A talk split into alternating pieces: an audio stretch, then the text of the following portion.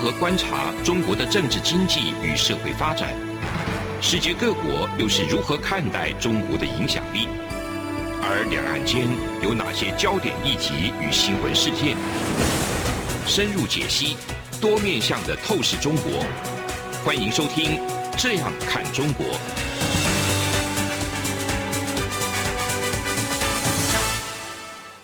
各位听众，大家好，这里是中央广播电台台湾之音。您现在收听的是《这样看中国》陈冠霖时间。那今天非常荣幸能够邀请到苏巧宁博士。那苏巧宁教授同时是欧克兰大学文化暨全球化中心主任，也是在教导传播相关的这个教授。那这一次呢，也是老师第二次上我们的这个节目。不过我们今天谈的呃就更广一点，就不仅仅限于在中国的事务，还包含俄乌战争中对台湾的启示。那其实俄乌战争到现在已经有三个多月了，全世界包含中国。包含台湾都在高度关注这场战役的走向。那除了这种军事入侵、外交结盟、经济制裁，还有媒体跟网络讯息的效应，也是这场战争的观察重点。啊，大家也都知道，台湾其实是也常常面临的这个来自中共的挑战。中国在资讯上面，呃，其实也是绝对不会落后于俄罗斯的。那有些专家甚至说，这一次的俄乌战争是世界上第一场的这个 TikTok 的战争。所以本次的访谈主要是从资讯战的角度来讨论俄乌战争对这个台湾的启示，会不会影响到中国跟台湾之间的这些问题。那首先，我们先请苏老师先跟所有的听众朋友先打声招呼。冠廷好，各位听众朋友，大家好，我是苏巧宁。今天非常荣幸有机会再次上《这样看中国》的节目，分享一些我自己的研究和看法。谢谢大家。非常感谢老师。请问哈，就是说乌克兰它在这次的这个作战中，它不断的透过网络发声，除了就是展现他对这种他们的价值、他们护国的意志力，其实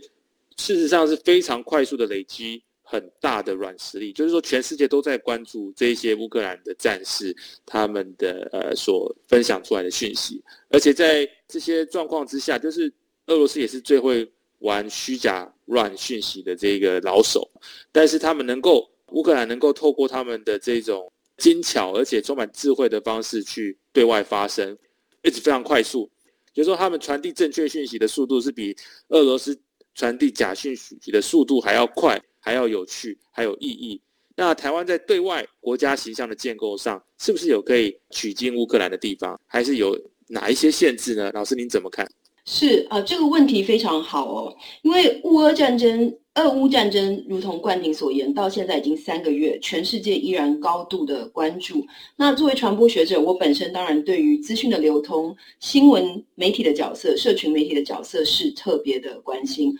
冠廷的问题是有关于软实力的累积，在这场战争当中，我想要先说明一下软实力这个概念。软实力这个概念是九零年代国际传播学者 Joseph Nye 所提出。那他这个概念非常大程度的挑战了传统上我们对国家实力的想象。传统上的国家实力衡量是透过它的军事实力或者是经济实力，所谓的硬实力去衡量一个国家的、呃、能力。但是 Joseph Nye 这个软实力的概念。让我们看到的是一个国家可以怎么样透过自己的核心价值输出、文化魅力输出去拓展它的外交空间。比方说，近年来风靡全球的呃韩国流行文化就是一个非常好的例子。那全世界在看俄乌战争的时候，大家都注意到了乌克兰，他从政府官员，比方说他的总统 Zelensky，一直到了民间，他如何的去用社群媒体争取他的国际空间，有很多精彩的例子。比方说，从这个俄国军事侵略一开始，总统乌克兰总统泽连斯基几乎是每一天都用社群媒体直播的方式，直接向全民、呃、说明现在战争的状况，包括他们的伤亡人数，包括他们的军备，包括他们的资源。那这样子的做法，不但是有稳定民心的作用，也是非常大程度的一种资讯交流。呃，大家可以在这样的平台上面得到了很及时的资讯流通。那这当然跟 s o l e n s k y 他本身是演员出身有非常大的关联性。他非常擅长使用情绪化的非常有动人的叙事的逻辑，然后这种表演的艺术，他掌握的非常的非常的精彩。那甚至包括他不穿西装，他穿军服，他穿 T 恤，他表示他跟民众站在一起，这些都是非常成功的一种策略操作。但不只是乌克兰的政府官员，包括他们的民间也有像一些让人非常印象深刻的例子。比方说，我在三月的时候有在社群媒体上面看到一个。乌克兰的小女孩，她在防空洞里面，大家在避难，大家在躲避炸弹。那这个小女孩，她就开口唱歌，她唱的是《冰雪奇缘》的主题曲《Let It Go》。那大家想想看，在这样子一个暗黑的防空洞里面，一个小女孩清亮的歌声，那是全球耳熟能详的歌曲。当然，这样的一个影片马上疯传，然后全球真是为之动容，每个人在这个时候都变成了乌克兰人。后来，这个小女孩跟她的家人也平安的撤退到了波兰，她甚至被请到了一个公开的场合，在现场演唱乌克兰的国歌。那这样子的一个作为，一下子就为乌克兰支持累积到了更多的支持，累积到了更多的软实力。所以，软实力的概念就是一个国家越受喜欢，产生的吸引力越强，它的软实力就越强。在现在这个资讯快速流通的时代，如何行销一个国家的正面魅力，是每个国家都应该要思考的问题，也是台湾应该要认真思考的问题。其实老师讲的真的非常好，老师谈到软实力的快速累积，那有些人会觉得软的东西不是很重要啦，哦，一切都是要都是军备最重要，或者是这种经济实力也非常重要。可是如果不是这些乌克兰的这些软实力的累积，及他们透过这种网际网络对全球发声，那我们又如何能够看到这个西方世界这么快速的回应给乌克兰，包含军备的提供、经济的这个协助，还有对俄罗斯的经济制裁等等？那不就是因为他们的软实力非常成功，而导致这样子的这种正面的循环吗？所以其实也是透过这次节目，也跟大家分享，其实并不是所有的事件都是要用绝对的这种。power 权力啊，或者是军力，才有办法展现他们的影响力。那接下来想要请教老师，就是说，老师您对这个公众外交，或者是公众透过这种平台去传播资讯，许多这种数位外交强调多元行为者的投入，还有外交事务。那国家的形象似乎不仅仅是处于，就是只局限在外交官员，所以在公司部门在国际传播上。您觉得可以怎么样合作，才能够妥善传播好台湾的故事？包含像我们有时候智库也好 G O 也好，或者是半官方的这些呃平台，老师您怎么看呢？这个问题非常好哦，因为我觉得台湾其实从公部门到私部门都有在努力的做这件事情。台湾是小国小民，但我们是好国好民。呃，我觉得现在全世界都看到韩国流行文化在全世界的影响力。可是我们不要忘记，其实九零年代的时候，台湾的艺术电影、流行文化也曾经在欧洲深获好评，在东南亚造成一股旋风。我到现在还有很多泰国的同事看到我会跟我说，《流星花园》是他们这辈子最喜欢的连续剧，你就知道台湾的软实力在当时有非常大的影响力。那近年来，台湾不管是民主化的进程，我们的性别平等亚洲居冠，二零一九年我们是亚洲第一个同婚合法化的国家。二零二零年以来，我们对于新冠疫情的控制得宜，甚至在今年四月，台湾的设计师在格莱美获得最佳唱片包装设计奖，是台湾历史上的第一个格莱美奖。这些其实都是我们软实力很好的素材，都是我们可以讲的台湾的好的故事。那公部门在这个方面非常努力哦。那从小的部分，比方说我们的政府官员，从总统到我们的外交部长，呃，他们经常性的使用 Twitter 跟国际的政要、国际的名人去做互动，这些其实就是一种很好的 outreach。那包括我们也请了很多国际的 influencer 来台湾拜访，透过他们的平台去宣传台湾的故事。我觉得这些都有看到公部门的一些呃努力和企图心。那另外就是包括最近新成立的台湾 Plus 这个节目新闻频道，那企图跟全球的观众说台湾的故事，这些我觉得是公部门在努力的地方。那私部门像是冠廷刚刚提到的智库、NGO，甚至是国民外交，我觉得这些都是我们可以更加去努力、更加去突破台湾在国际上限制的地方。我举一个很简单的例子，呃，我在密西根的奥克兰大学任教，今年夏天就是现在正在发生的事。我们奥克兰有十五位同学在东华大学，花莲的东华大学参访。那这些同学当中，很多人是生平第一次出国，第一次出国就坐三段飞机转机，还要隔离两个礼拜，但他们也是坚持要来台湾。那我听指导老师说，这些同学跟东华的学伴已经玩得很开心啊，已经会自己去逛夜市、坐公车、坐火车、搭计程车，都玩得非常高兴，也很认真的在学习中文。我相信台湾会在他们的心中留下非常深刻的印象。那这些十九岁、二十岁、二十一岁的孩子，这个记忆会跟着他们一辈子。这就是国民外交软实力最好的实践。老师讲的没有错，就如同老师的大学这样子的这种很好的活动之外。那包含我们自己在这个台湾，其实也接受来自，比方说约翰霍普金斯大学的同学，也有来自澳洲，由他们外交及贸易署的奖学生都来我们这样子的智库，海内外的同学们能够有这个机会平台交流，包含其实阳明交通大学也有一些旗舰计划等等，这些都是跟美国各所州立大学的合作，然后派驻到台湾的各个不同的机构。包含国内外的这种呃研究机构也好，或者是媒体，或者是智库，所以像老师在这个全球化中心里面所扮演的角色，其实就是非常重要的国民外交、公众外交的角色。那老师也谈到这个关于推特的部分，其实这就是刚好我们跟中国可以完全差异化的地方，因因为他们没有办法自由的使用这些。平台，他们有有有一个隐形的围墙把他们围住，那我想这也是蛮可惜的，这会阻扰不管是你说两岸的交流也好，或者是跟世界的交流也好，对他们自从加入世贸组织两千年前后，这些努力其实都是在扼杀他们发展的空间。对此，我们也真的是要呼吁中共高层能够要开始改变他们自己的这种公众形象，因为老实说，刚好跟我们相反的，他们是在这几年他们的。外交的公众形象、外交事务、国家形象等，其实都某种程度的下降很多，这也是中共必须要这个深切检讨的部分。那非常感谢老师在上半段节目的分享。那我们先休息一下，节目稍后回来。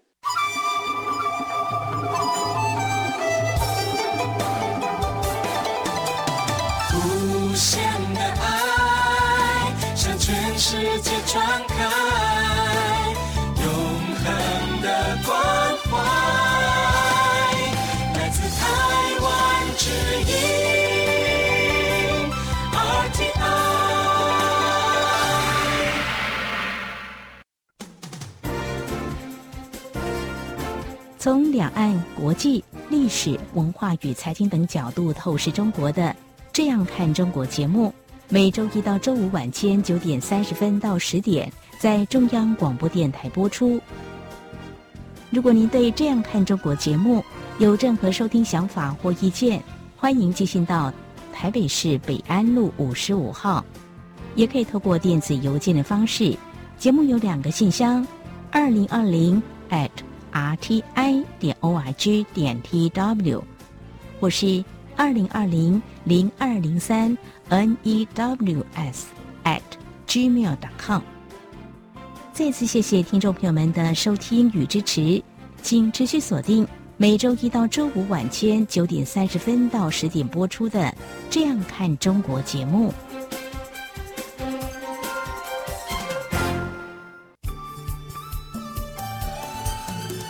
是阳光像台湾之光穿透世界之窗，是阳光像神鹰翅膀环绕地球飞翔。各位听众，大家好，这里是中央广播电台台湾之音，您现在收听的是《这样看中国》陈冠廷时间。那我们今天啊、呃、邀请到的苏巧宁教授来跟我们分享这个俄乌战争，特别在传播上面、资讯上面的这种重大影响。接下来我们要请教老师，那在乌克兰过去的，就是自从克里米亚事件之后的八年甚至更长的时间，他们不断的在对抗俄罗斯的资讯战攻击。那老师您会怎么样定义？因为您是传播学的这个呃教授，想请教说，资讯战的定义是什么？那它通常会透过什么样的形式手段来发挥它的这个攻击力或者是影响力？那在台湾有什么遭受资讯攻击的潜力可循呢？资讯战是一个很广泛、很复杂的概念哦。不过简单来说，它就是大量使用资讯技术和武器来争夺对资讯的控制权和使用权。这种控制权有时候是透过对硬体设备的攻击，比方说攻击光纤、攻击雷达、电脑、卫星、电缆等等，透过对硬体设备的攻击来达成控制权。比方说，在这次的俄乌战争之中，乌克兰一度非常害怕俄军会切断他们的网络通讯，所以他们的数位科技副部长在 Twitter 上面向 Elon Musk 求救，希望 Elon Musk 可以提供他们自家的网络卫星服务 Starlink。那 Elon Musk 也是马上就答应了，所以呃，乌克兰得以和其他的世界各地保持网络的连接。对硬体设备的攻击，这就是一种资讯战的达成。不过，更多的时候，我们所更熟悉的资讯战，它其实是透过不实讯息的传递来瘫痪民心，造成社会的纷扰。那比方说，在俄乌战争当中，我们也有看到俄国利用深假 （deepfake） 这样的技术，去制造一种假的影片。在这个影片当中，你看到乌克兰的总统 Zelensky，他甚至是呼吁自己的军方、呼吁自己的士兵放下武器投降啊。造成很大的影响，也造成了人心惶惶。最后是真正的总统 Zelensky，他必须要出来另外拍一段影片澄清，说这是假的，这是 deepfake，大家不要相信，大家要保持信心。像这些就是资讯战非常明显的例子。那冠廷提到台湾的状况，确实台湾确实是在这种认知战、认知作战、资讯战的最前线。为什么呢？因为台湾是亚洲言论最自由、新闻最自由的国家。我们有这样的高度自由，连 RSF Reporters Without Borders 都高度肯定，所以选择将它的总部设在台湾，这是对台湾的呃民主化、自由化的一种高度肯定。但也正是因为我们这样子言论自由的环境，让台湾暴露在假讯息的攻击之下，这是很大很大的一种国安的危机。我要特别说的是，这种假生态它都是非常复杂的生态链。你一方面要有外部人士，有系统性的以移花接木、混淆视听的手段制造假讯息，但另一方一方面也要有内部的人士、特定的媒体去应和，然后让这些讯息在封闭的群组里面快速的传播，才达成假讯息的一种效果。那有时候。大众一时不察，看到标题啊、内心很惊慌，看到标题就转发，我们也都成为了假讯息帮凶。所以假讯息它是一个非常非常复杂的生态链。那一个最简单的例子就是二零一八关西机场事件，我相信大家都还记忆犹新。那当时因为台风的关系，台湾的旅客被滞留在关西机场，那很快在 PTT 上面就出现文章说，台湾政府袖手旁观。啊，见死不救，我们要靠中国的游览车来救援，才有办法疏散台湾的游客。那这些论述在没有查证的情况之下，马上被报纸、电视台转用，然后名嘴就用这样的讯息去大量的攻击政府，造成了很大的民怨，对政府、外交部驻日代表处都是很大很大的伤害。那后来已经查证，这是一个假的新闻事件，文章的来源其实是中国的内容农场。但是伤害已经造成，所以这就是一个很明显的例子。那也说明假讯息它是一个很复杂的生态，我们必须要特别的有警觉，审慎以对。其实老师讲的非常正确，就是确实透过这种假讯息的传播，不仅仅会影响到整体的外交官的士气，它能够在某种程度也能够影响到国民对一些事物的看法，所以变得要更加的谨慎去面对这样的挑战。那特别是，就有些时候我们可能过了两三年之后，我们忘记了，但是这对当初的这些外交人也好，已经有很深的烙印，所以我们更要重视这种讯息的传递的重要性。非常感谢老师在这一个部分的说明。那老师刚刚谈到资讯战，在乌克兰的抗俄的这个资讯战中，独立媒体又占据非常重要的地位。那除了政府跟民间团体合作教导辨识。这种亲俄媒体的假讯息之外，在战事爆发后，也有自愿负责讯息查核的工作，来降低社会恐慌，并且掌握更多真假讯息的来源。那老师，台湾近来独立媒体与自媒体越来越兴盛，那掌握这些资源与能力的公民，如果在面对战事的时候，要怎么样有效的集结、整理资讯，然后可以更广泛、有效率的让各国的民众看得懂，甚至是一起辨别真假讯息？如果他们面临的是俄国的假讯息，我们未来可能也遇到中共的挑战的话，我们也会有类似这样的问题。老师，你怎么看？冠廷这个问题真的很好，因为其实事实查核在台湾现在已经是一个蓬勃发展的运动，有几个非常有代表性的平台或者是民间组织，比方说像是 CoFact，CoFact 的话，它就是利用。Line 的资料库和 Chatbot 那个聊天机器人这样子的科技去做自动讯息查核的工作，就是运用科技的力量在打假。那其他还有一些团体，像是 MyGoPen 或者是台湾事实查核中心，这些组织就是利用新闻的原则和新闻的查核机制去检验报道的真假。我要特别提到的是，MyGoPen 还有台湾事实查核中心，他们两个组织。都已经获得国际事实查核中心的认证，所以是有非常非常高度的公信力。台湾事实查核中心甚至在去年的十一月获得 Google 赞助的一百万美金。那他希望用这个资源，可以跟台湾全部的呃社区大学去合作，推广为期三年的一个媒体识读的教育专案。那这些作为都是希望能够提供公民素养，降低假新闻、假资讯对民主的伤害。那刚刚冠廷提到，如果在战争期间，我们可以怎么样去活用这样子事实查核的技术？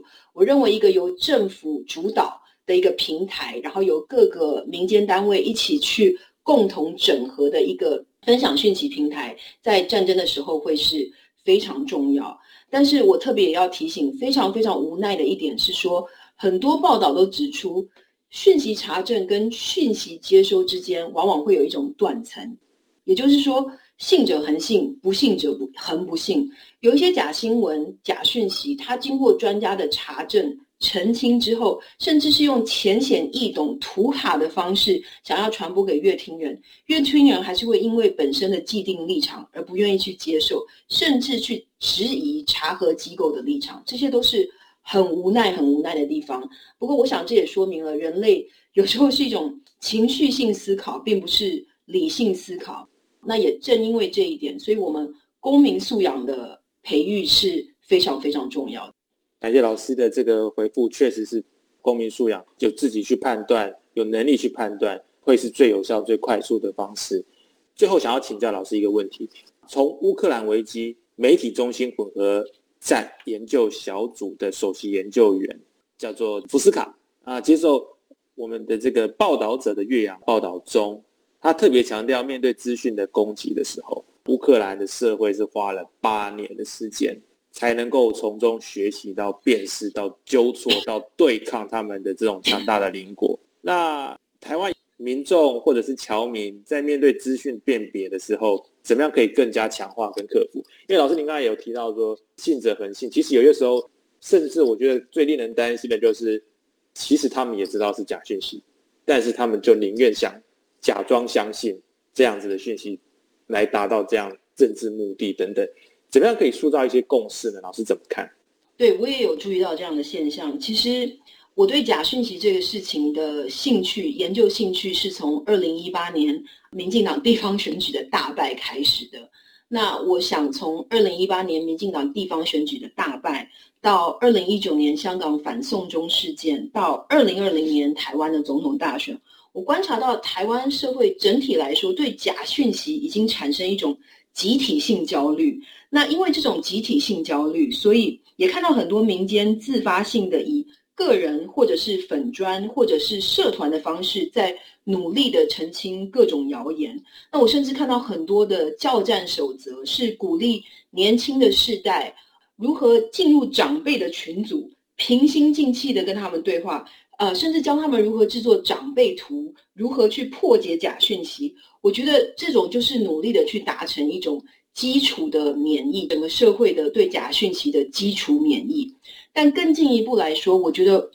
我们一方面真的需要专家不断的去研究。追踪这些由外部势力所发动的有系统性的组织战，怎么样从内容农场发文，透过多重系统进入台湾，有些是公庙的系统，有些是宗教的系统，有些甚至是黑道的系统，资金哪里来，政治动机是什么？这些研究都是非常非常的重要。这个方面，沈博洋老师的民主实验室就有很多非常精彩的案例研究。那另外一方面，我觉得政府也要加强去打击这些外部势力。切断这些讯息传送管道，这些都是非常非常重要的。一方面，我们要加强媒介素养的训练。那么，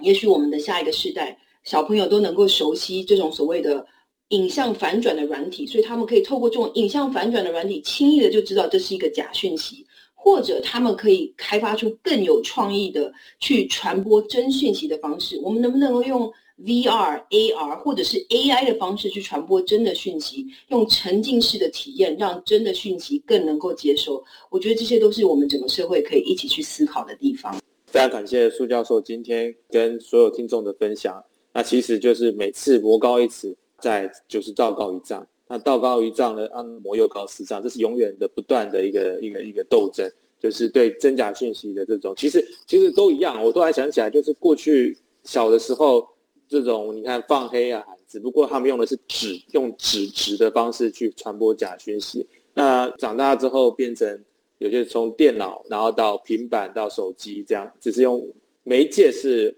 换了，但是概念还是一样的。所以讯息应该说如何去辨别是非，这个我想真的是从小就要开始去教育，永远就是要保持着去寻找求真的这种态度。我想。这对未来我们面对资讯的挑战的时候，也是有非常大的益处。那今天非常感谢朱老师能够，苏巧玲老师能够再次接受我们的采访。这里是中央广播电台台湾之音，我是主持人陈冠廷，我们下周再会。从两岸、国际、历史、文化与财经等角度透视中国的《这样看中国》节目。每周一到周五晚间九点三十分到十点，在中央广播电台播出。如果您对这样看中国节目有任何收听想法或意见，欢迎寄信到台北市北安路五十五号，也可以透过电子邮件的方式。节目有两个信箱：二零二零 at rti 点 org 点 tw，或是二零二零零二零三。news at gmail.com。再次谢谢听众朋友们的收听与支持，请持续锁定每周一到周五晚间九点三十分到十点播出的《这样看中国》节目。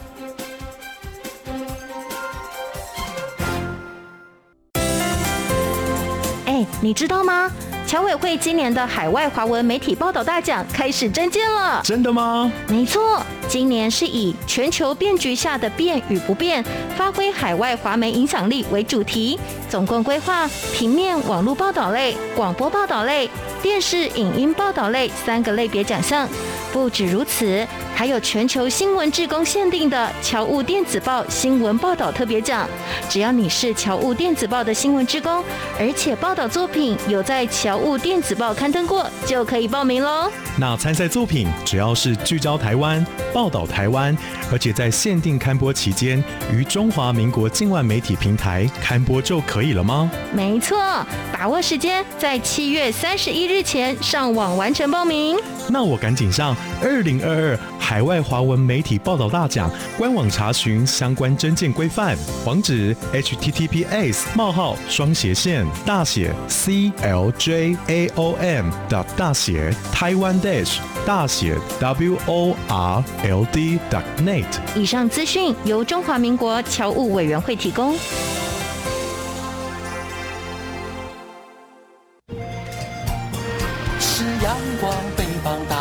世界之窗；是阳光，翅膀环绕着地球飞翔。